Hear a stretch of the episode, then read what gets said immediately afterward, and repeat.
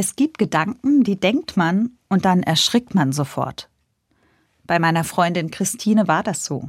Sie hat sich bei einem Gedanken erwischt, der richtig traurig ist. Sie hat gedacht, wenn ich jetzt nicht mehr da bin, dann wäre es nicht so schlimm. Christine erzählt mir, dass das an einem Tag war, an dem sie eh schon ganz unten war. Die letzten zwei Jahre waren für sie unglaublich anstrengend. Sie war schwer krank und musste mehrmals operiert werden. Das alles steckt Christine noch in den Knochen. Sie erzählt, der Gedanke war einfach da, und sofort habe ich gewusst, das kann ich so nicht lassen. Was für ein Glück, dass Christine gleich so gut auf sich selbst reagiert hat. Kurz darauf hat Christine ihrem Mann erzählt, was los ist. Der hat sofort gemerkt, wie schlecht es seiner Frau wirklich geht. Er hat gemeint, du brauchst Hilfe. Das kommt gar nicht so selten vor, dass jemand das denkt.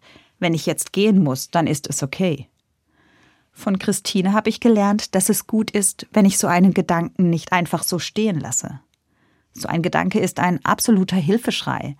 Und zum Glück gibt es Hilfe. Partner, Freunde, Beratungsstellen oder Telefonseelsorge. Bestimmt braucht es extrem viel Kraft, diese Hilfe zu holen. Und es kann gut sein, man schafft das nicht alleine.